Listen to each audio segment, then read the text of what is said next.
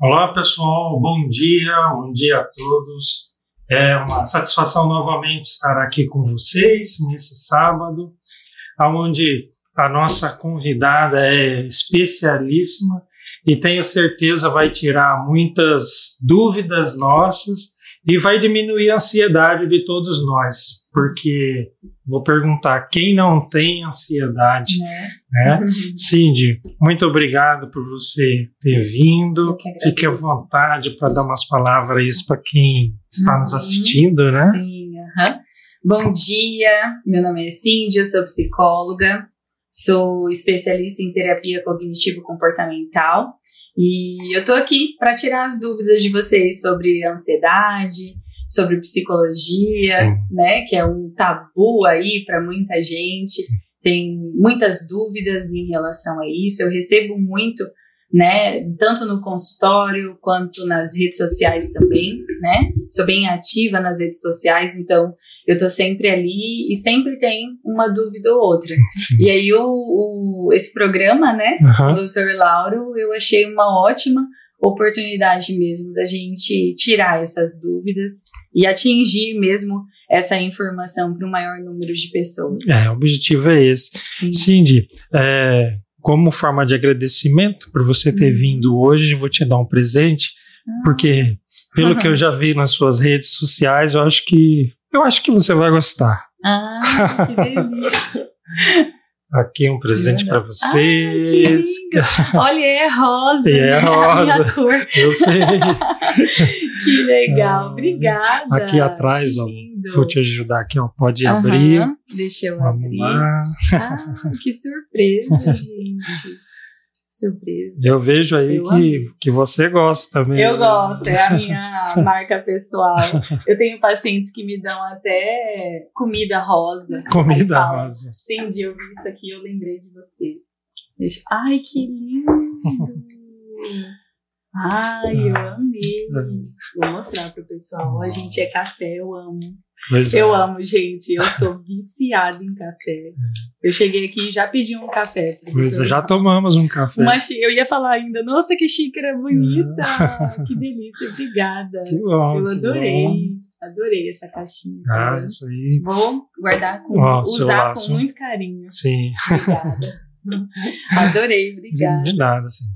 Bom, vamos lá então. Uma das coisas que é, gostaria de, de definir, né, Uhum. é o que, que é a psicologia, né, até terapia cognitivo-comportamental, daquela mais clássica, né, que é freudiana e tal. Isso, aham. a diferença delas, Isso. né? O que, que acontece? Quando a gente fala de Freud, eu, eu costumo falar que as teorias da psicologia, se você for olhar, elas seguem mais ou menos a mesma linha, mas elas têm formas de olhar para as questões cognitivas e comportamentais diferentes, Uhum. muito particulares. E quando a gente está na faculdade de psicologia, eu até indico isso para quem é estudante de psicologia, que você vá para uma abordagem que você mais se identifique Uhum. com a sua própria personalidade. Então, por isso eu indico que ali no último ano de faculdade, o quanto antes, né? Sim. Mas geralmente os estudantes de psicologia, eles tendem a procurarem a terapia mais ali no último ano, a experimentarem as diversas abordagens, conhecerem Sim. as abordagens até que você encontre uma que você se identifique, que Uhum. tenha mais a ver com o seu perfil. Esse foi um dos motivos de eu ter escolhido a cognitivo comportamental. Então, eu sou uma pessoa muito objetiva, eu, eu acho que por eu, por eu vir de uma geração Uhum. não sei se com todos é assim. Eu não sou muito, ah, em, é, de uma forma, como que eu posso dizer? Mais abrangente. Eu sou mais objetiva, Ah, mais clara, uhum. mais direta. Então, isso é muito quem eu sou. E a cognitivo-comportamental, ela traz um pouco dessa linha.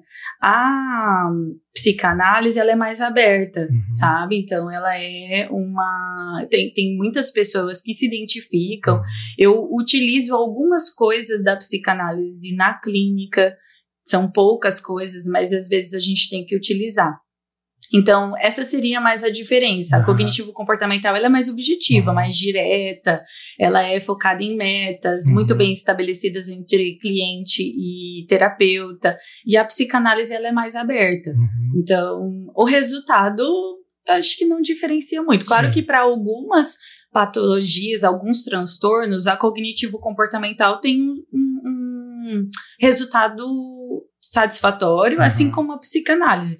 Mas as duas tratam as coisas é, da mesma forma. Tipo, o resultado é o mesmo. Mas vai depender muito do perfil de cada um. Sim. Algumas pessoas não se adaptam à psicanálise, assim como algumas pessoas também não se Uhum. adaptam à cognitivo-comportamental. Então, seria mais ou menos Porque isso. na é, cognitivo comportamental você é, dá algumas metas, dá alguns é, umas tarefas para o paciente fazer, né? É um processo mais ativo entre Uhum. terapeuta e paciente. Uhum, É uma, a gente fala que é uma terapia colaborativa. uhum. Ela depende muito do terapeuta, mas ela também depende muito do paciente.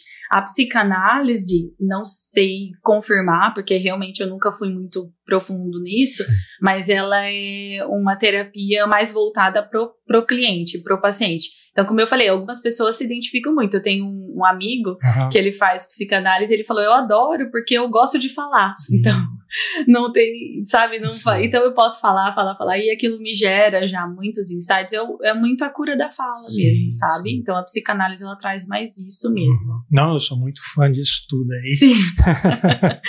eu gosto É. também, eu acho muito importante. Sim. E, e hoje em dia, né, é, ainda existe assim, de muito receio, preconceito, porque eu imagino que muitos pensam assim: é, o que meus familiares vão dizer se eu começar a procurar um psicólogo, né? Sim. As pessoas do meu trabalho, será que vão achar que eu estou maluco, louco? Uhum. Como é que é Uhum. isso? Tem bastante, assim, eu acho que a psicologia, ela vem também se colocando melhor dentro da vida das pessoas. Eu acho que antigamente a gente se restringia muito mesmo a tratar somente, é, somente não, né? Que dá a impressão que é uma coisa pequena, mas não. Aham. Mas antigamente a psicologia ela era mais voltada mesmo para essa parte de transtornos psicológicos. Uhum. Os psicólogos eles estavam mais inseridos em hospitais psiquiátricos, né? Então, hoje em dia, a gente já percebe uma, o psicólogo inserido em vários outros ambientes, está mais dispersado. Então, acredito que venha muito dessa mudança mesmo Uhum. da própria profissão, da próprio reconhecimento de qual o papel do psicólogo, e isso vem mudando. Mas a gente vê ainda, é, eu, muitas pessoas, um- uma das principais objeções hoje que eu percebo das pessoas procurarem terapia é o medo de ser julgado Aham. né? O medo de ter um julgamento, o medo de o que eu disser vai sair. Então, por exemplo, a gente que vive numa região, né, Sinop, que tem muitas cidades pequenas em volta, Aham. eu já recebi muitas demandas do tipo, ah, eu vim, eu- vem às vezes ali de colíder dessas cidades menores da Uhum. nossa região, eles vêm para Sinop ali para fazer, não, eu vim porque eu conheço a psicóloga Uhum. ou eu tenho medo da psicóloga Sim, que eu conheço, porque todo mundo se conhece, é né? verdade. Então aí eles têm esse receio do que eu disser vai acabar saindo daqui e tudo Uhum. mais, e um medo de julgamento. Então, a gente tem um código de ética, no Uhum. código de ética consta que sigilo e privacidade. E eu, uma coisa que eu sempre falo para as minhas supervisandas também, que a dor do paciente, então, ah, o medo de ser julgado, de que, ah, às vezes o meu problema não é tão importante assim, às vezes, ou Uhum. eu falar uma coisa que vergonhosa, Sim. o que que ela vai pensar de mim. Então, muito desses medos, eles, se a gente, eu geralmente costumo utilizar na clínica no sentido de assim, percebe que talvez seja essa forma de você se relacionar com as outras pessoas em volta de você. Aham. Se você tem medo do que eu, como sua terapeuta, penso, sendo Uhum. que eu tô aqui como sua terapeuta, com um código de ética seguindo, será que é comigo? Uhum. Ou será que essa é a forma com a qual você se relaciona com as outras pessoas? Sim, sim. Então, muito desses medos, eles, na verdade, quando chega lá na terapia mesmo, tem mais a ver com a pessoa do que Uhum. com a própria terapia, Sim, sabe? Entendi. Uhum. E acho que uma das coisas mais recorrentes aí na, na clínica é o sintoma de ansiedade, né? Muito, muito. Como a gente sabe que, porque a ansiedade é um, é um sentimento normal nosso, né? isso, né? Como que a gente sabe que nós estamos no nível de ansiedade normal ou uhum. se já é uma ansiedade patológica? Uhum. Quando isso começa a trazer prejuízos para as áreas da nossa vida, profissional, social, é, que entra muito nessa parte de relacionamento, nas nossas atividades. Então, quando você começa a perceber que a ansiedade tem impedido você de sair de casa, de uhum. conversar com alguém, de produzir no seu trabalho, de estar ali no seu trabalho produzindo. Então, quando isso começa a trazer, ou para a sua saúde física também, né? Então, uhum. aí é, a saúde mental é uma, é uma junção de saúde física, emocional e social. Certo. Então, quando você perceber prejuízos nessas três áreas, uhum. fisicamente, então, fisicamente, muitas vezes a pessoa ela acha que ela está tendo um infarto. Uhum ela acredita que está acontecendo alguma coisa que ela vai morrer, uhum. ou ela começa a comer compulsivamente e o uhum. peso dela aumenta, ou às vezes o peso da pessoa diminui, ela dorme mais, ela dorme menos. É, ela já não está mais tão produtiva uhum. no trabalho, ela passa ali constantemente preocupada no trabalho, ao invés de realmente produzir, Sim. ela não tem vontade de sair da cama para ir trabalhar, ou ela está tendo explosões de raiva, uhum. isso também é um sintoma bem presente de uma ansiedade elevada. Então é isso, quando você começa a perceber que tá, tá trazendo prejuízos para essas três áreas, fisicamente, socialmente e emocional. Uhum. Aí é uma ansiedade, um, um sinal é, amarelo, Sim. eu diria assim, uhum, da ansiedade. Ainda Sim. não é um sinal vermelho, mas é um sinal amarelo. Interessante você falar nessa compulsão alimentar, né? Sim. Então uhum. ela é um, é um sintoma que dentro da ansiedade, né? Isso, isso. Seja o, o comer demais, como também a anorexia, por exemplo. Isso, exatamente, exatamente, é muito comum, porque a ansiedade, ela, quando a gente fica ansioso, ela, os nossos mecanismos que não são utilizados. Porque a ansiedade é um sisteminha de luta e fuga. Uhum. É diante de uma situação de perigo real, a gente, a ansiedade normal. Uhum. É esperado que a gente se sinta ansioso para a gente poder lidar com aquela situação, para a gente poder se defender, se proteger, fugir. Uhum. Né? Então, eu gosto de dar o exemplo de quando você está na rua e um cachorro começa a correr atrás de você. A ansiedade ali precisa agir. Sim. E aí, o que, que vai acontecer? Com a, com a, a velocidade do sangue correndo no nosso corpo, alguns mecanismos vão ficar secundários. Uhum. E um uhum. deles, por exemplo, é o nosso metabolismo. Uhum. O metabolismo ele dá uma parada do tipo, eu não preciso digerir o almoço se eu tô fugindo sim, de um leão faminto. Uhum. Não preciso fazer isso, isso, né? Então, o nosso corpo ele entende isso e ele desliga alguns sistemas.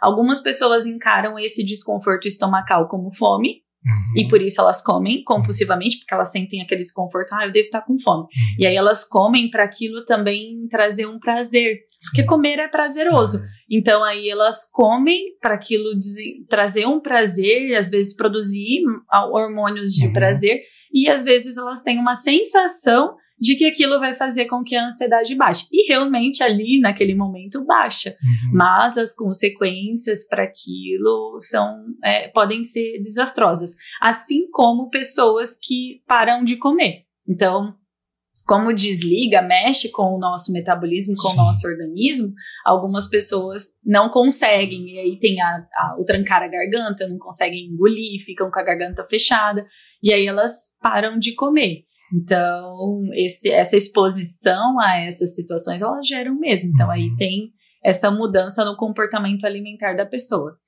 E é incrível como, quando o paciente está em crise de ansiedade, né, igual nós estávamos falando, Sim é, gera sintomas e sinais físicos mesmo, Sim. como palpitação, né? uhum. né? É, pode até aumentar um pouco a pressão temporariamente, uhum. rubor uhum. e aquela sensação de morte iminente, né? Uhum. Isso aí você uhum. também tem muito relato de paciente. Bastante, né? bastante. Então, eu costumo falar que a ansiedade, muitas pessoas acham como a minha abordagem é cognitivo-comportamental, então eu gosto muito de olhar para a parte cognitiva e para a parte comportamental. E quando a gente fala para a questão comportamental, como que a pessoa costuma se comportar quando ela está ansiosa, quando ela está com esses sintomas? Uhum. Ela tem duas, duas comuns formas que as pessoas costumam se comportar. Umas ficam mais agitadas, uhum. então elas tendem a ser mais explosivas, a agirem impulsivamente quando elas estão com esses sintomas físicos. Então elas agem impulsivamente, elas são agressivas com uhum. as outras pessoas ou com as situações, e algumas pessoas paralisam. Então, eu vou confessar para você que até essa é mais a minha maneira de me comportar quando eu tô com um nível de ansiedade um pouco mais elevado. Isso foi uma coisa que eu trabalhei muito na minha Sim. terapia, porque eu percebi que o meu sistema, minha forma de lidar com a minha ansiedade era paralisar. Tipo, uhum. eu tinha vontade de ficar deitada, eu não tinha vontade de fazer as coisas, uhum. eu tinha é, vontade de comer até o reboco da parede. Então, essa é a minha, era a minha maneira de, de lidar. Então, hoje eu já sei identificar isso e é por isso que eu falo da importância da terapia, porque ela te ajuda a identificar qual é a forma, uhum. quais são os comportamentos que estão sendo ativados com a sua ansiedade e como que você vai lidar com isso. Então eu aprendi a continuar funcionando apesar de sentir ansiedade. Uhum. Então eu me lembro que em algumas vezes que a minha ansiedade estava muito elevada, eu não tinha vontade de trabalhar, eu desmarcava os pacientes, eu desmarcava sim. a agenda inteira. Sim. E aí o que que acontece, né? Tanto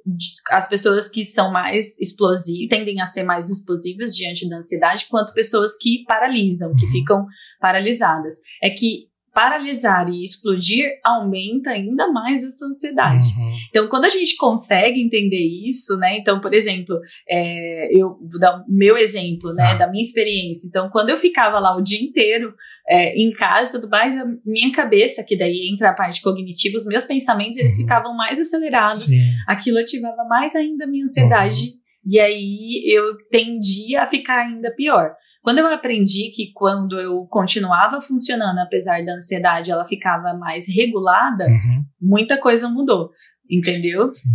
Então, eu vejo que essa seria uma maneira mesmo de você identificar. Então, tem essas duas maneiras. Tanto que muitos profissionais acabam confundindo muitas vezes esses sintomas que, na verdade, são de ansiedade com depressão. Uhum. Então, aí, às vezes, né, a gente, nós, como profissionais de saúde, a gente tem que tomar muito cuidado com isso. Porque percebe que os sintomas são muito parecidos mesmo, mas são duas coisas completamente diferentes. Hum. Então, eu não sentir vontade de fazer as coisas, eu não sentir, eu fazer uma coisa sem prazer, eu comer compulsivamente, são sintomas muito semelhantes. Algumas pessoas querem dormir, então, uhum. ah, eu vou dormir. É. E aí, ah, eu tô ansioso, vou dormir. Aí vai dormir. E, o que acaba fazendo com que você.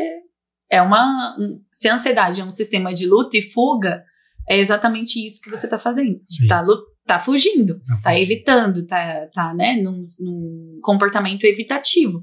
Então isso acaba fazendo com que a ansiedade ela fique mais intensa. Não, eu vejo muito isso você falando, porque na minha área ortopedia, né, é, lida muito com dor. Ah. E aí é, é, a gente percebe muito quando o paciente está com um quadro de ansiedade mesmo patológico, uhum. quase nada melhora. É, é, incrível assim: o paciente vem com estado de dor uhum. e ele já está tomando, por exemplo, umas medicações já controladas, vamos dizer, uhum. né? Sim. É, codeína, por exemplo. Uhum. E doutor, não melhorou, já tomei codeína e tal. E a gente, isso numa primeira consulta. Uhum. E a gente vai identificando, examina o paciente. Aí, na, na hora de, de dar a receita nova, eu passo um analgésico muitas vezes menor, com menos potência da que aquele veio, né? uhum. né? Não, não é controlado, uhum. né? Vamos dizer aqui que ele, vou exagerar, tá? Que ele saiu com a dipirona, uhum. ok. Aí você volta daqui a 15 dias. Só que não era dipirona, era um outro nome comercial. Uhum. O paciente vem, e aí, como é que tá sua dor? Nossa, doutora, aquele remédio que você me passou foi ótimo Sim. e tal. Mas é. isso é frequente, a gente tem que identificar isso, uhum. porque senão você só vai numa crescente de medicamentos uhum. e não consegue voltar muitas vezes. Uhum. E uhum. vários pacientes, é bem isso que você falou: dorme, é, cedo, logo já quer dormir 7, 8 horas da manhã, justamente para poder a cabeça dele relaxar, mas na verdade é uma fuga, né? É uma fuga. Uhum. igual você falou, é um ciclo, né? Uhum. Ele, na explosão, Uhum. ele volta a piorar Uhum. a ansiedade, É. né? E a cognitivo comportamental, a gente traz que o que, que acontece no ciclo do comportamento? Muitas vezes a forma da gente se comportar é uma maneira da gente comprovar que aquilo que a gente está pensando é verdade. Uhum. Então, por exemplo, se o que ativou a minha ansiedade é que é uma visão negativa sobre mim, de que eu sou incapaz ou que eu sou incompetente, o que, que vai significar para mim se ao invés de ir trabalhar eu ficar em casa dormindo? Uhum. Vai Sim. compro, é o que a gente chama dentro da cognitiva, da terapia cognitiva de crenças. Então, é a, a forma, às vezes acontece lá uma situação ou outra e eu interpreto, eu tenho uma lente com a qual eu olho para aquilo. E aí, a- a- os nossos comportamentos, isso foi um estudo desenvolvido por Beck, ele confirma que aquilo que a gente está pensando é real. Uhum. É como se aquilo que a gente estivesse pensando fosse realmente aquilo. E aí o nosso comportamento é como é para comprovar.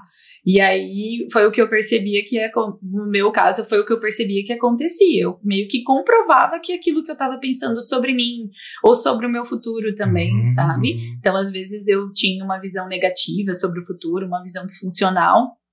E aí eu acabava, muitas vezes a gente faz isso. A gente, se você for olhar, a maioria das vezes a gente faz isso. Eu comprovo que aquilo que eu tô pensando é verdade, Sim, né? E aí acaba gerando isso daí. É- Isso, isso é o efeito placebo, Uhum. essa questão que você falou, né? Às Sim. vezes o remédio ele é até mais leve, Sim. né? Uhum. Era pro outro, Sim. e aí vem, ixi, acontece bastante. Bastante, né?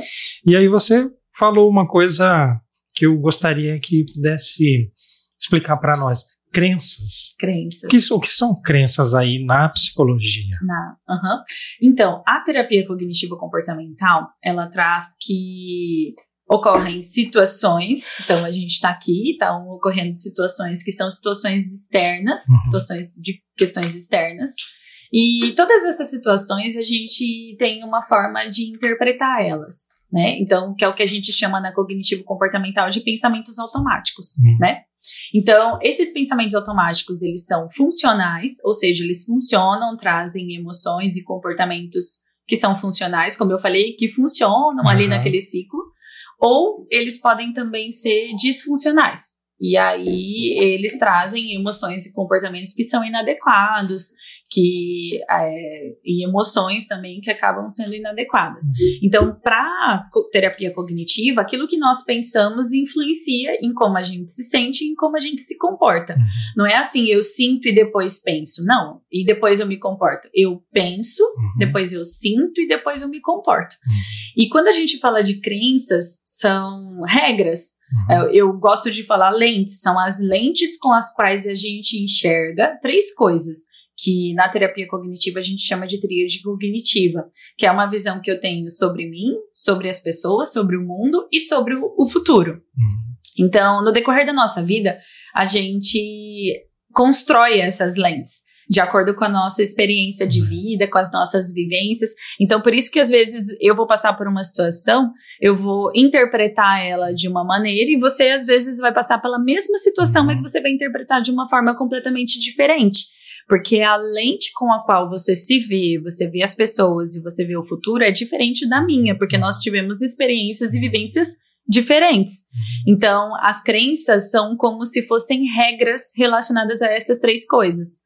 Então, se eu cresci ali e, por exemplo, né, um exemplo, se eu cresci é, achando que o futuro é catastrófico, que o futuro é, que eu não, não tenho que como é que eu que o meu futuro é catastrófico, que o meu futuro é, é vai ser difícil de lidar, Sim. que o meu futuro eu vou desenvolver isso no decorrer da minha vida. E aí as situações, elas vão, é como se a crença, ela fosse caixinhas que estivessem ali é, é, é, produzindo os meus pensamentos. Uhum. Então aí vou, né, é, a mesma coisa com relação a nós mesmos, o exemplo que eu dei. Então se eu tenho uma visão negativa sobre mim, construída no decorrer da minha história e tudo mais. Então, as situações, elas vão fazer com que eu, meus pensamentos automáticos, eles vão naquelas caixinhas e vão trazer isso. Então, por exemplo, É, ah, Cindy, mas então, é, todo mundo tem? Sim, todo mundo tem uhum. crenças disfuncionais uhum. sobre si, sobre as pessoas, sobre o futuro, todos nós temos.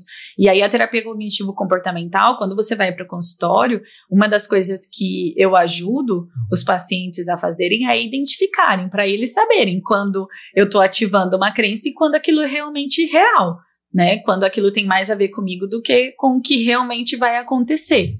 Então, é essa diferença daquilo que é real e daquilo que muitas vezes é a forma com a qual eu interpreto o mundo, as pessoas ou o meu futuro, Sim. né?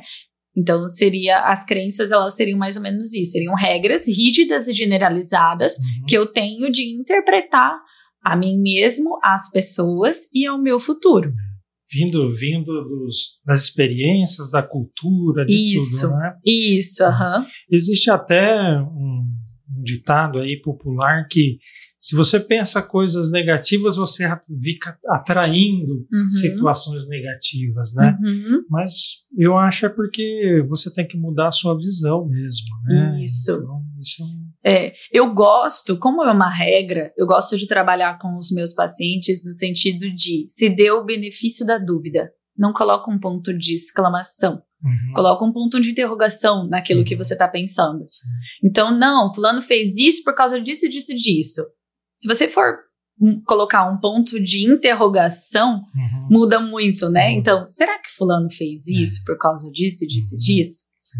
E então, assim, é, muitas vezes eu acho que é melhor a gente se dar o benefício da dúvida do que a gente ter tanta uhum. certeza assim de algo, uhum. né? No, nesse sentido, no, quando a gente interpreta algumas situações, geralmente são situações do comportamento do outro. Não, fulano falou isso por causa disso, disso, disso. Tá, mas Será? Sim. Será que não tem outras, outras alternativas? Será que não existem outras explicações para isso estar acontecendo? E isso muitas vezes faz com que uma ansiedade, por exemplo, ela fique mais regulada, sim, né? Sim. É o que a gente fala é, na cognitivo comportamental, a gente chama isso de reestruturação cognitiva, que é uma das principais ferramentas para você regular a emoção, uhum. para sua ansiedade não subir. Porque se eu tô aqui com a certeza e convenhamos, né? Uhum. Quando a gente fala de, de dos outros ou quando a gente fala de futuro, é muito difícil a gente ter tanta certeza sim, assim, sim. né? Por quê? Porque os outros, o ser humano é muito complexo. Ele tem diversas formas de se comportar, a gente está mudando o tempo inteiro. E o nosso futuro, a gente também não tem como uhum. colocar tanta regra. Então, isso muitas vezes ajuda, sabe? A pessoa a dar uma regulada ali na emoção. Às vezes, eu, é, quando a gente, eu recebo um é, uma, uma interação negativa, eu penso assim, é, de maneira conjuntural. Qual foi a conjuntura que aquela pessoa estava uhum. para me dizer aquilo que disse? Né? Uhum. Então a gente tem que ver, colocar realmente Isso. na posição do outro, no olhar do outro, mesmo uhum. que você não concorde, para tentar justificar o porquê Uhum, né? Uhum. Daquela fala, daquela uhum. atitude, né? Eu acho Sim. que é, é, importante tentar ser um pouco imparcial nesse Isso. julgamento. Né? E até mesmo com a gente mesmo, né? Uhum. Então, eu costumo trabalhar muito com os meus pacientes uma técnica de autocompaixão, que a autocompaixão, ela também é uma ferramenta que traz muito isso, né?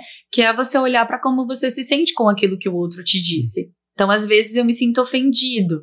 Mas ao invés de eu pensar, ah, foi o outro que fez eu me sentir ofendido, eu me pergunto, por que, que eu estou me sentindo uhum. ofendido? O que, que o outro disse que tem a ver comigo e uhum. que está fazendo com que eu me sinta assim? E depois eu me questiono, mas será que é isso mesmo? Uhum. Será que o outro quis realmente fazer isso, me gerar esse tipo de sentimento, ou fazer com que eu me sinta dessa forma? Ou existe uma outra explicação? para como a pessoa se comportou ou o que ela fez. Uhum. Então, às vezes também eu reconhecer que eu tenho maneiras, que algumas coisas que o outro faz às vezes me machucam, mas eu também dar esse benefício da dúvida para outra pessoa, Sim. né? Acho que é uma, é, são ótimas estratégias mesmo. Você olhar o contexto, tá? Mas uhum. será que é isso mesmo? Deixa eu uhum. me afastar um pouquinho aqui da uhum. situação para eu poder olhar para isso de uma outra maneira. Sim. É, falando desses pensamentos negativos, né? Uhum. Hoje é, é bem comum a gente utilizar a palavra de se vitimar, vitimização, né? A, uhum. pessoa se vitima, né? Uhum. É, isso acontece realmente bastante. O que, que leva uma pessoa a achar que é vítima de, de várias coisas, quando na verdade não seria, né? A dificuldade de assumir os erros. Muitas pessoas que se vitimizam, Uhum. elas tendem a ter uma personalidade perfeccionista. Porque é tão difícil para mim admitir que talvez eu faça parte dessa situação difícil, que Uhum. talvez eu esteja errando, e, e aí isso muitas vezes faz com que ela se vitimize. Aham. Então, isso é muito comum acontecer em pessoas que têm essa dificuldade de assumirem o próprio erro, Uhum. né? Isso é uma boa, uma boa análise mesmo. Sim, né? aham, aham. Então, essa parte de vitimização realmente é um, um- E como eu falo da terapia, é muito interessante que o paciente mesmo ele vai se percebendo. Uhum. Porque como ele... Isso é já é uma coisa que eu utilizo muito com os pacientes.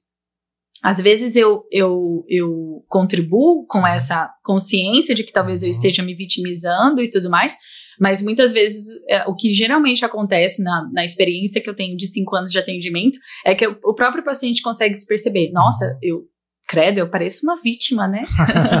então, geralmente quando eu percebo esse padrão assim, eu costumo utilizar uma técnica mais de psicanálise, de deixar o Sim. paciente mesmo se perceber, se Uhum. ouvir, se escutar.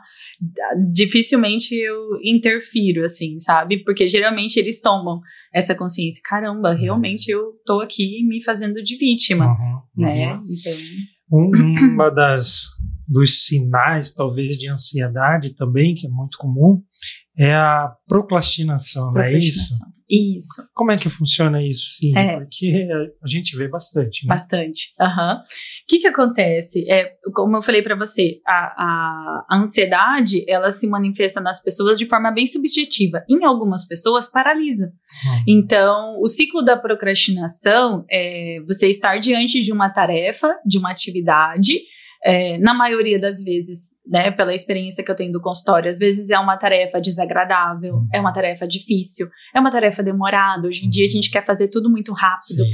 Então, às vezes é uma tarefa demorada, é uma tarefa que vai trazer algum tipo de desconforto. Uhum. E aí, se eu tenho. E aí, essa situação, lá no meu Instagram eu tinha até antes, eu acho que eu não tenho mais, não lembro agora, nos destaques explicando esse ciclo, né? Uhum. E aí, essa tarefa, se eu tô lá diante de uma tarefa, por exemplo, vou dar um exemplo até meu pessoal.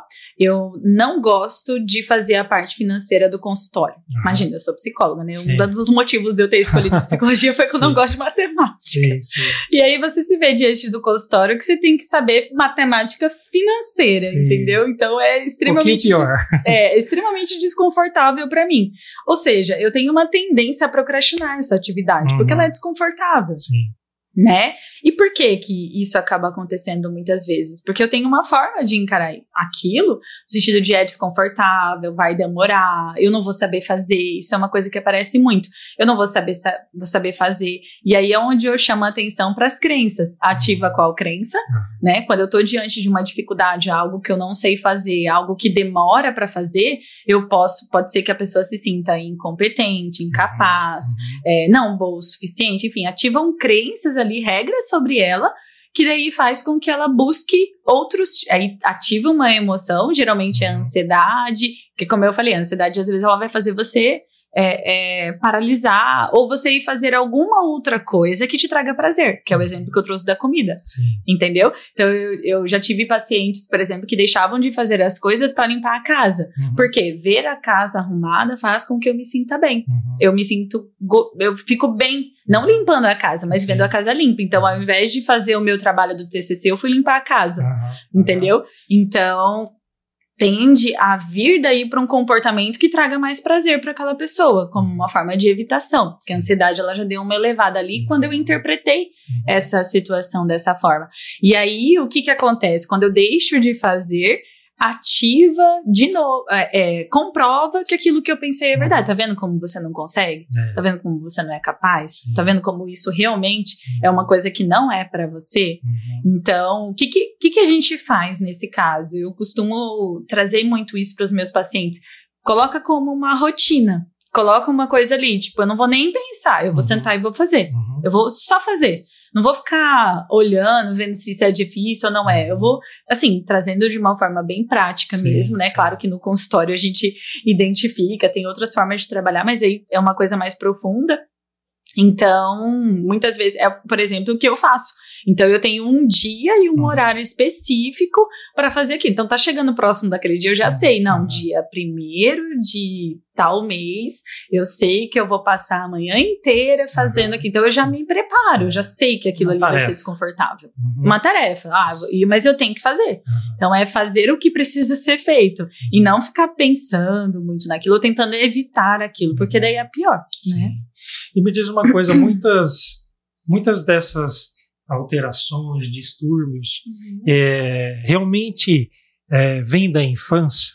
Tem traumas da infância, ou quais são os principais que podem gerar essa ansiedade no futuro? Uhum. É, muito é, existe a predisposição biopsicossocial, uhum. né? Então, existe uma predisposição biológica. Então, por exemplo, né? É, os, o, os meus pais fumam. Uhum. Óbvio que se, quem, quem, fuma, quem tem o comportamento. Claro que tem também, há uma época atrás, na época deles, era uma, uma questão de uhum. comportamento social, mas a gente sabe que muitas das pessoas que fumam, que fazem uso de algum tipo de, de droga e tudo uhum. mais, é, são pessoas propensas a terem um nível de ansiedade mais alto. Uhum. Então, logicamente, eu também vou ter um pouquinho, sim, né? Então, sim. existe. Então, eu sei que eu tenho uma predisposição biológica para uhum. aquilo, mas ainda assim a gente tem o fator bi, é, psicossocial. Uhum. Então, psicológico, é, o fator psicológico daí vai, vem muito das crenças, entra uhum. aí as crenças, a forma com a qual eu interpreto o mundo, e aí tem a ver com as minhas vivências, já foge daquilo que é interno e vai para algo que é externo. E a gente tem o fator social, né? Uhum. Então, socialmente falando, a gente sabe que é, o que, que seria essa, esse, fator sociolo, esse fator social? A questão das mudanças que a nossa sociedade ela uhum. vem sofrendo. A pandemia né, é uma mudança, então sofreu uma mudança. Se eu tenho uma predisposição se durante no decorrer da minha vida eu fui vivenciando experiências que me ativaram muito uhum. aquela ansiedade, socialmente eu estou vivendo um, um, um, momento de muita mudança, de muita adaptação, acho muito difícil a gente não se sentir ansioso, sim, né? Sim. Então seria mais ou menos isso. Aí você recebe no seu consultório muitos adolescentes, uhum, né? Sim. É, eu vejo que cada vez mais eles estão procurando fazer terapia. Aí eu não sei se é mais por indicação e muitas vezes obrigação dos pais, Sim. ou se há uma procura por eles mesmos para alguma melhoria. Hoje em dia, eu percebo que é mais uma procura por eles mesmos. Então, é, eu acho que as redes sociais né? É, elas trazem muito isso, como eles estão consumindo muito conteúdo, né? O tempo todo eles estão lá nas redes sociais, TikTok, Instagram, enfim. É, eles têm uma tendência a terem mais acesso a algumas coisas. Então, hoje você vê Reels lá com sintomas de ansiedade, eles, você vê Reels com sintomas de autismo e tal, e eles às vezes se identificam com aquilo e falam, uai, o que que tá acontecendo? Uhum. É, então, muita, ou às vezes também isso é bem comum deles verem um amigo. Ah, um amigo faz terapia. Hum, como será que é isso? Uhum. Curiosidade, né, sim, né, ali.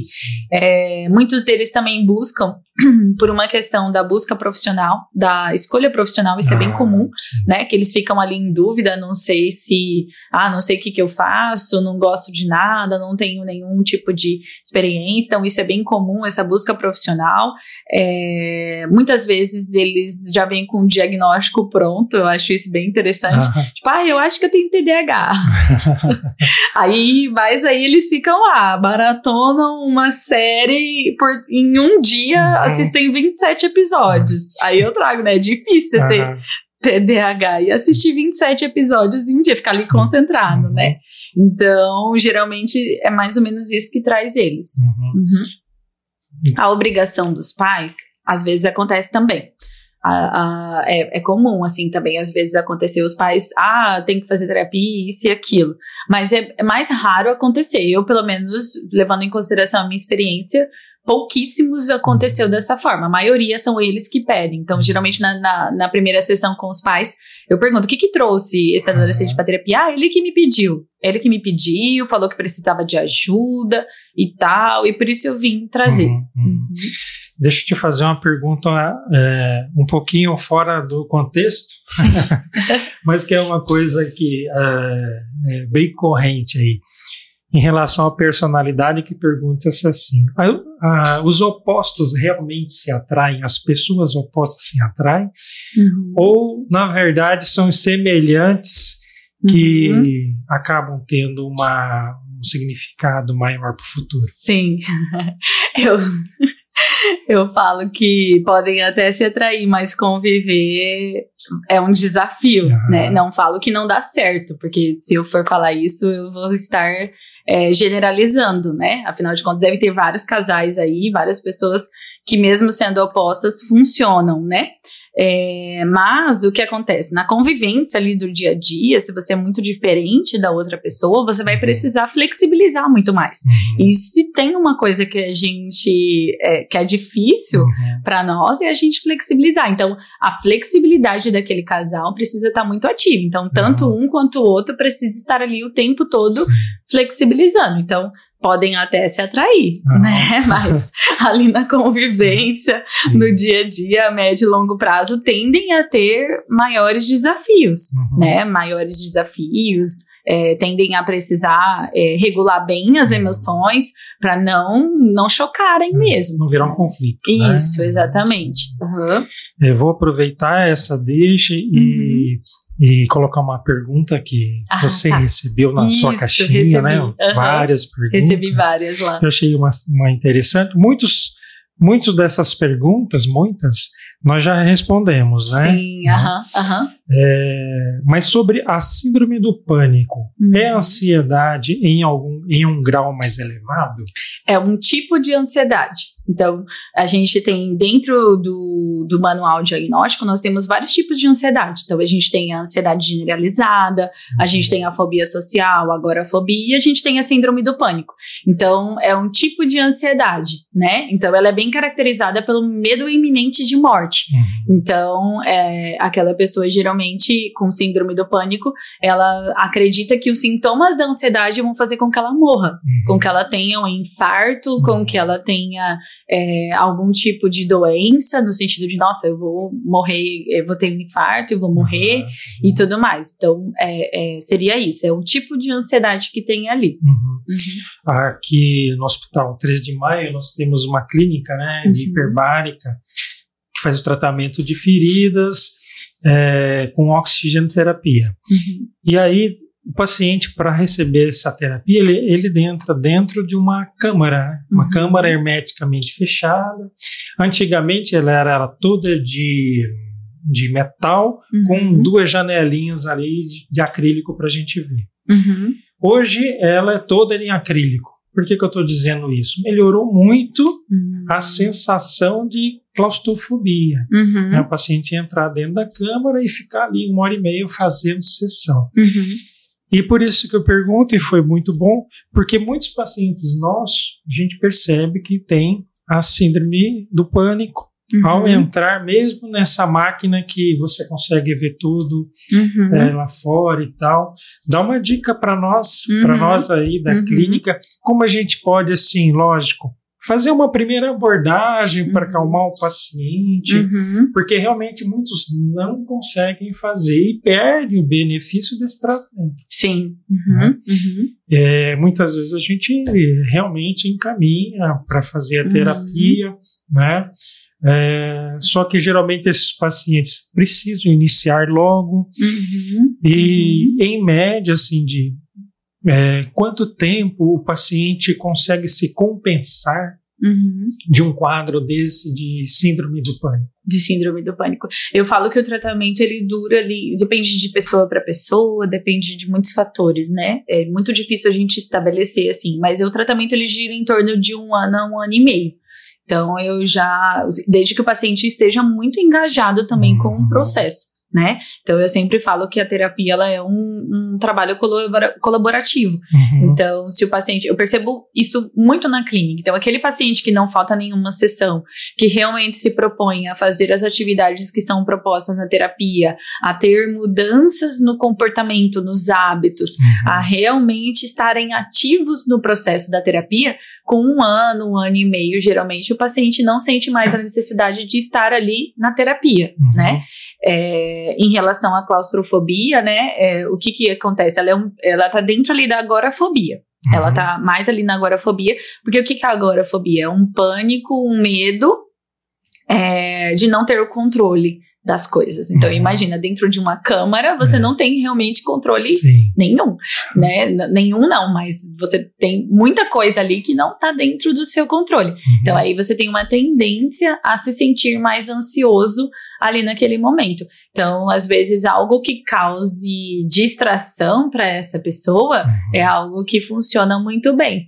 Então, alguns pacientes meus, eu trabalho muito essa questão da gente é, é, ver esses pensamentos catastróficos, né? Então, às vezes a pessoa, muitas vezes que tá dentro, ela pensa, não, isso aqui vai, sei lá, vai, vai, vai me fechar e eu nunca mais vou sair. É um Aham. pensamento catastrófico, né? Então, aí a gente, eu trabalho junto com o paciente no sentido de, de ele se questionar se esse pensamento é realmente é real ou não é, Uhum. né? Como a ansiedade é um sisteminha que é ativa quando a gente está dentro de um perigo, o nosso cérebro não sabe diferenciar aquilo que é perigo real e não real, Sim. né? E produzido, digamos assim, pela nossa mente. Então, se eu tô lá e eu penso, se eu não, nunca mais eu vou sair daqui, eu vou morrer, Uhum. vai acontecer alguma coisa assim, então o seu corpo ele se prepara para isso.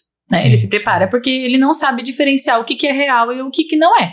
Então, essa reestruturação cognitiva é mais no sentido de que será que isso é real mesmo? Uhum. né? Quais são as evidências que fazem você acreditar É. que isso realmente vai acontecer? Então, essas são perguntas que o próprio paciente consegue se fazer na hora. O que faz com que a emoção ela fique mais regulada. Um treinamento de respiração. Uhum. E aí é uma coisa que a gente até, é, até eu comento, né? Se é uma, uma, cam é uma câmara, né? Câmara. É uma câmara de oxigênio, Aham. se tem uma coisa que não vai acontecer ali é faltar o seu ar.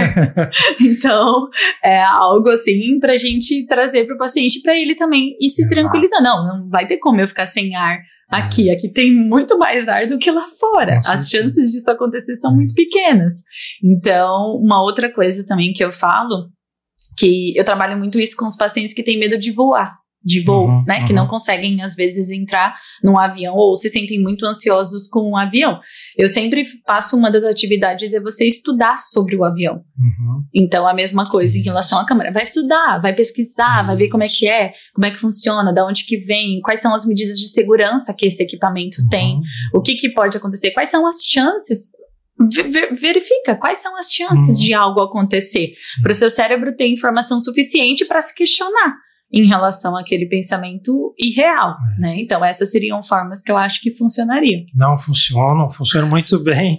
É, a informação, né? Isso. É, o- na medida que nós conseguimos, antes do paciente começar as sessões, é, a gente pede para ele vir um dia antes. Né? Hum. Aí ele vem um dia antes, ele sabe que naquele dia ele não vai fazer, ele não vai ser exposto. Hum. Então a gente vai lá, apresenta, explica Perfeito. tudo isso aí lá, olha, aqui dentro você vai respirar oxigênio na concentração de 100%. Uhum. Aqui fora você está respirando 21, lá você vai Uhum. respirar 100. Sim. Então é nesse sentido. Uhum. E é, mecanismo para distrair. Por exemplo, a Uhum. câmera, essas mais novas, ela tem um sistema audiovisual, então Uhum. ele consegue assistir a sua série, um jogo de Uhum. futebol, um Uhum. show. E a gente viu que realmente isso melhorou Ajuda bastante. bastante. né? Ajuda bastante. Uhum. Vou aproveitar e fazer mais uma pergunta, tá, Sandy? Tá, perfeito. Vamos lá. É, como organizar melhor as tarefas diárias? Às vezes, é, tem 100 coisas para fazer ao mesmo tempo. Uhum, uhum. É, 100 coisas é bastante, né? Aí por aí você já vê muita coisa. É muita coisa, né? O que que acontece? É, doutor Laura, eu percebo que hoje em dia a- as pessoas acham que a ansiedade ela é normal, mas ela não é normal, ela é comum. Tá. Existe uma grande diferença entre aquilo que é normal e aquilo que é comum. Uhum. Então, por que, que é comum hoje em dia a ansiedade? Porque a gente tem 100 coisas para fazer. Uhum. Como que eu, eu costumo falar, as pessoas elas querem viver como uma máquina, mas elas querem ter a paz e a tranquilidade de Buda. Ah, Aí não tem como, né? Sim. Uma coisa não, não casa Não, não com a outra, né? Então a gente precisa entender que, né? E aí por isso que falam muito, ah, hoje em dia é normal você ter ansiedade. Não é normal, uhum, mas é comum. Por quê? Por conta dessas tarefas diárias que a gente tem. Então, sim, de qual é a forma? O que, que eu posso fazer? É, organização. A Uhum. organização ela é muito importante. Então, por exemplo, como eu comentei, eu também tenho um- um- uma tendência a procrastinar. Como eu Uhum. falei, eu tenho uma tendência a paralisar, principalmente diante de tarefas difíceis ou Uhum. é, é, desconfortáveis, né? E eu tenho também, acabo tendo também um nível de ansiedade mais alto, porque eu tô produzindo Uhum. Sim, muito, sim. né? Eu faço muita coisa. Então, é esperado que eu tenha essas duas coisas. Então, uma estratégia que eu gosto muito de usar é anotar. É Uhum. escrever as tarefas do meu dia. E assim, na assim, de são as tarefas. Não, é tudo. Às vezes eu preciso, tipo, sei lá, estender a roupa. Aham. É uma coisa que eu coloco num papel. Uhum. Eu não deixo aquilo na minha cabeça, sabe? E tem um quadro que eu gosto muito de utilizar, eu uso muito isso no consultório, que eu divido, eu pego uma folha sulfite e eu divido esse quadro em quatro. Tá. E aí eu coloco é, tarefas urgentes, tarefas importantes, Uhum. tarefas urgentes e importantes Uhum. e tarefas que não são urgentes e nem importantes, Uhum. né? E aí eu divido as minhas tarefas muitas vezes dessa forma. E aí durante o meu dia e tudo mais, algumas coisas, e aí você vê ali questão de prazo e tudo mais, você vai intercalando, né? Então você pegar as tarefas que são urgentes e importantes e dar prioridade para. Então você divide lá cinco tarefas, dessas 100. Então, vamos pegar essa 100, divide ela para ver o, o grau de ela. prioridade, exatamente. E aí você pega ali no seu dia, no seu horário, não, eu vou fazer cinco tarefas, três que são urgentes e importantes, que vão demandar mais de mim, e duas que não são importantes, ou uma que é importante, mas não é urgente, e assim eu vou dividindo. Então, isso é uma estratégia que costuma funcionar bastante, né? E como eu falei, cuidar muito dessa questão de como você está interpretando essa tarefa, né? Então, quando você se vê paralisado, quando você se vê ali parado, procrastinando, às vezes você tentar identificar, cara, por que que isso aqui está sendo tão difícil para mim fazer? O que que tá acontecendo? Uhum. E aí você muitas vezes consegue pensar e analisar e, e meio que, como que eu posso dizer, é, burlar ali Uhum. aquilo que tá acontecendo, Sim. tipo, ir por um outro caminho, né? Então essa seria uma forma de você organizar, então, é, não ficar com aquelas 100 tarefas na cabeça, colocar elas no papel e ir fazendo elas dessa Uhum. forma fragmentada, que daí Sim. fica mais, mais fácil de você executar. Sim. É colocar a prioridade mesmo, né? Isso, colocar prioridades. Uma coisa que, que melhorou muito no, na, na meu quadro, que sempre, sempre tem ansiedade mesmo, por, por várias razões, foi quando eu decidi, por exemplo, ao acordar, já mentalizar realmente tudo o que tem para fazer e começar a fazer pelo mais difícil, Uhum. pelo aquele problema que é, por exemplo, o elefante do dia de Sim. tamanho. Sim. Porque quando você descer elefante para resolver lá no final do dia, às 5 e meia da tarde, Sim. você já às vezes não vai conseguir, no Sim. outro dia você vai ter dois elefantes para resolver, né? Exatamente. Então isso para mim Funciona. funcionou, já resolvi aquilo e aí o resto já ficaram coisas menores, que aí eu já penso, bah, se eu resolvi isso, o resto Uhum. O ali vai ser resto- tranquilo, né? Sim, sim, perfeito. O que, que acontece também, doutor Laura? É igual a, a questão da ansiedade, ela é parecida com dieta. As pessoas complicam demais, né? Dieta ali, a pessoa muitas vezes ela vai fazer o quê? Ela vai buscar chás diurético, remédios, Uhum. cirurgias, ela vai fazer de tudo para ela poder emagrecer, sendo que no fim vai ser uma coisa entre aspas simples. Claro que a gente tem muitos fatores ali, mas vai ser o quê? Comer bem e fazer exercício. É. A ansiedade, ela também, ela é para que você, é, como eu falei, a ansiedade ela não é normal, mas ela é comum, Uhum. principalmente a não ser que você queira virar um Buda, né? Um Buda assim, É. que você não tenha ambição, que você não queira crescer, que você não queira se desenvolver, Uhum. que você não, né, que você não esteja ali ativo nas coisas que você quer conquistar, que você queira ir lá para um virar monge, na É, verdade, né? Se você isolado. quer virar monge, É. ficar isolado, não tem ambição na vida, ficar o dia todo ali meditando, aí sim, vai Uhum. ser uma forma de você não ter ansiedade. Mas se você tem lá, como eu falei, as pessoas hoje em dia eu percebo muito isso, elas querem não se sentir ansiosas, Uhum. né? Elas querem ter a paz e a tranquilidade de um monge, mas Uhum. querem viver nessa rotina em uma rotina insana. Então, existem formas da gente regular melhor essa Uhum. ansiedade, que seria o quê? Através de hábitos. Uhum. Né? Então, Sim. é muito comum é, eu, quando a pessoa chega lá no consultório e tudo mais e fala, ah, eu tô mais ansioso, isso e aquilo. Eu pergunto, e o que, que você tá fazendo para você se sentir menos ansioso? Na maioria das vezes as pessoas respondem, nada. Uhum. Né? Sim, sim. Então, esperam continuar naquela rotina insana de uma coisa atrás da outra, Uhum. uma, uma, uma coisa atrás da outra, querem fazer cada vez mais coisas e não se sentir ansiosas. Uhum. É contraditório. É. Então, a ansiedade, se ela vem sempre diante de uma situação de estresse, diante de situações de mudança, situações novas, situações desafiadoras, se eu tô o tempo todo me colocando em exposição de desafios, vai ser muito difícil eu não me sentir ansiosa. Né? Aí vai procurando as fugas temporárias, Isso. né? Me ocorreu agora é, a fuga quando a pessoa é, é, desenvolve uma compulsão por compras, né?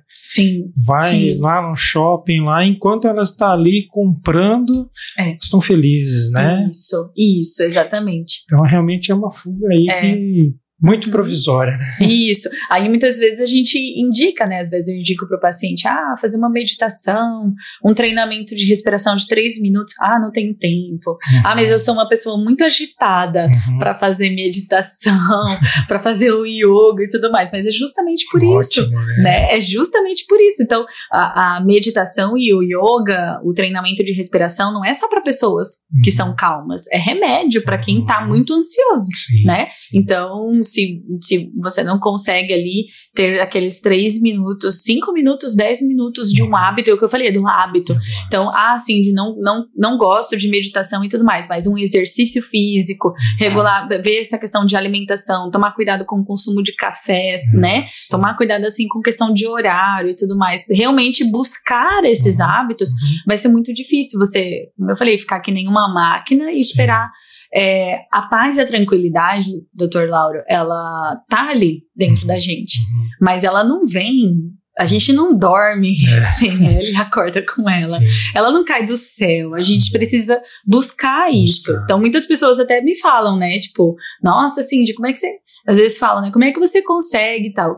Ah, o que, que você fez? Esses dias me perguntaram no. no na caixinha de perguntas, o que, que você fez pra você? O que, que você fez pra se desenvolver, Uhum. lidar com as situações da maneira como você lida? Eu busquei isso, Uhum, entendeu? Eu busquei terapia, eu busquei é, profissionais, né? Então, Uhum. busquei médicos, busquei nutricionistas, é, coachings de educação física para poderem me ajudar na questão de exercício. Eu tento colocar essas, essas, essas pílulas diárias de coisas que me acalmam no decorrer do meu dia. Então, eu sou uma pessoa muito agitada, Uhum. né? Então, eu costumo. Então, o que que eu, eu, eu não, não, não consigo fazer meditação, apesar de fazer, às Uhum. vezes, quando eu vejo que eu tô num nível muito alto, Sim. eu paro, eu, eu relaxo, eu coloco uma meditação guiada e eu tento me concentrar, mas o que funciona muito para mim, por exemplo, são exercícios, exercícios Uhum. de alta intensidade. Isso geralmente regula muito Uhum. a minha ansiedade no decorrer do dia. Então, Sim. a gente buscar isso, muitas vezes, é, é, a paz a tranquilidade, ela tá dentro da gente, mas a gente precisa fazer alguma coisa para buscar. Sim. Não adianta a gente ficar esperando É. ela aparecer, principalmente se a gente continuar tentando viver que nem uma máquina. Não dá. Encontra e executa, né? É, exatamente. Exato. E executa. né? Executar, não É. adianta também você, ah, tô, tô é, lendo aqui um monte de coisa. Tô... Isso também a gente precisa tomar muito cuidado hoje em dia, porque tem muita receita pronta, Uhum. né? E não é uma coisa que a gente consegue muitas vezes do Uhum. dia para noite, Sim. né? Essa construção é, de hábito, né? E aquele livro lá, em 21 dias você tem um hábito, Sim. nem sempre, Aham. né? Talvez isso funcione sim para várias pessoas, mas não funciona para todo mundo. É, Né? Não é um método é, é, que funcione, que se aplique a todos. sim. Né? Então, assim, baseado em tudo isso que você falou, acho que a gente Uhum. pode responder essa outra pergunta aqui, ó. Tá. Ansiedade não tem cura? Uhum. Temos que tomar sempre remédio? É, quando a gente fala que a ansiedade ela é comum, mas ela não é normal, seria Uhum. mais ou menos nesse sentido, né? Então, a ansiedade, ela tem tratamento. Assim Uhum. como a depressão, por exemplo. Então, é, como eu comentei com você, se eu vejo que eu tenho uma predisposição à ansiedade, se eu tenho, se eu consigo perceber que as formas como eu, as lentes com as quais eu utilizo para interpretar algumas coisas da minha vida e socialmente isso tá me instigando muito, é uma coisa que eu vou estar sempre atenta, Uhum. observando, prestando atenção. É uma questão de autoconhecimento. Por Sim. isso a importância do, do autoconhecimento nesse caso. Então, a questão do medicamento não de- depende muito, como eu falei, dos prejuízos. Uhum. Se isso está te trazendo prejuízos, por exemplo, para o seu funcionamento físico, emocional e social, sim, Uhum. você vai precisar da questão do medicamento, né? É, e aí precisa passar por uma avaliação e tudo mais. A partir do momento, é claro que sim, mas em que momento que a gente vai estar com essas três áreas é, reguladas? É difícil a gente estar, né? Sempre tem alguma coisa acontecendo. Mas é a maneira como a gente lida com as coisas que acontecem, não é o que acontece. Uhum. Então, a questão da cura não, não tem cura, tem tratamento, é uma coisa que se você tem, você vai precisar estar sempre ali se regulando, se Uhum. observando, se olhando, analisando, vendo o que, que faz sentido para você, o que, que não faz, inserindo hábitos, como eu Uhum. falei, é, não adianta, não adianta você querer ter uma vida super corrida e não esperar que a ansiedade venha, que você Uhum. fique muito em Sim. paz e tranquilo nisso. Então, é, digamos assim, você paga o preço de uma escolha que você faz, né? Então, por exemplo, o exemplo que eu trouxe do, do- da questão financeira, eu poderia é, não fazer a parte financeira. Então, Uhum. ah, então eu não vou trabalhar com clínica. Uhum. Mas eu escolhi isso, Sim. é uma coisa que é uma decisão minha, então eu preciso lidar com isso de outras formas. Então isso seria para mim um tratamento. E a questão do medicamento é mais quando traz mesmo algum prejuízo nessas três áreas significativo. Aí eu acho que é, é- aí é importante Uhum. essa questão da, do, do medicamento. É uma, é uma vigilância constante, né? A gente Isso. tem que se policiar Se observar. constantemente, né? Aham. E foi legal isso que você falou da, da parte financeira, Uhum. que você é, poderia simplesmente terceirizar o serviço. Isso. Mas você resolveu, não, eu vou encarar até como um exercício, isso. né? Uhum. Então, não, fica, não ficar delegando as tarefas às terceiros e quartos. sim, Realmente tentar sim. Uhum. por si resolver, né? Isso, é uma, seria uma outra opção, realmente, né? Mas a partir do momento que eu escolho, eu decido eu fazer isso, eu cuidar disso, então Uhum. aí é, é algo que ajuda. Cindy, é, gostaria de agradecer você novamente por ter Imagina. vindo aí. Eu que E, agradeço. assim, foi muito esclarecedor, né? Uhum. E gostaria de te dar mais um presente, ah, né? Para você, nossa, quanto presente. para eu você adoro. realmente é, não esquecer desse dia Ai, que, que veio. querido! que legal! Ah, Ah, tem, é um certificado. Que legal. Obrigada, um. Foi um prazer. Nossa, eu né? adoro conversar. Eu sou suspeita, sabe? Eu É. adoro falar sobre isso. adoro falar sobre psicologia, Sim, sobre sim. esses pontos. Eu acho bem importante. Obrigada. Nada, Adorei. e assim, na parte médica, né, eu sempre é, gosto de tentar fugir do estritamente técnico, né? Sim. Né? Aham. Porque a ortopedia é bem técnica muitas Sim. vezes. Por exemplo, a traumatologia. O paciente caiu, fraturou. Uhum. Tem que operar? Não tem que operar. É gesso ou é uma haste? É muito objetivo. Foi uma Sim. das formas, uma das especialidades que eu resolvi escolher foi essa, porque ela é objetiva muitas vezes. Sim. né? aham. Mas, assim, é, depois que você descobre que o subjetivo, entre aspas, ajuda e complementa demais, Sim. você sempre mantém a sua prática clínica. né? Sim, exatamente, exatamente. Eu gosto muito também de. Eu falo que eu tenho uma. Eu às vezes eu até tomo cuidado para não ser tão tão informal Uhum. em algumas coisas, sabe? Sim. Apesar de achar que eu sou é, também um pouco do formal, mas eu gosto também dessa linguagem de fácil acesso. Sim. Eu gosto de explicar para as pessoas, como aquilo acontece de uma maneira que elas realmente Sim, entendam. Igual a gente falou, a informação ela faz muita diferença, Uhum. né? Mas para que a informação ela seja realmente é, internalizada pela outra pessoa, precisa estar de uma forma com que ela realmente consiga alcançar isso, consiga entender Uhum. isso, né? Cindy, suas palavras finais aí para todo mundo que nos assistiu, Ah. lembrando que vai ficar no Spotify, né? Sim, vou É, compartilhar. é, por completo, Sim. não só o áudio, o vídeo. Aham. né? Ah, Então, vai ficar o vídeo também. vai ah, ficar que o legal. vídeo. Aham, aham. Eu queria agradecer todos vocês que estiveram aí, agradecer ao Dr. Lauro também, o pessoal que está aqui do lado de cá, ajudando a gente. Eu gosto, como eu falei, eu gosto muito de falar sobre isso. Qualquer dúvida que vocês tiverem, eu estou à disposição, Dr. Lauro também, né, Dr. Lauro? Então, gostaria de agradecer mesmo a oportunidade, esse bate-papo, foi muito bom. Tá bom. Pessoal, um ótimo sábado para vocês e as caixinhas de pergunta vão estar ativas aí, Sim. fiquem à vontade para comentar Uhum. e, enfim, ajudem, nos ajudem a fazer o podcast que é para vocês, Uhum. tá bom? Muito obrigado, bom sábado.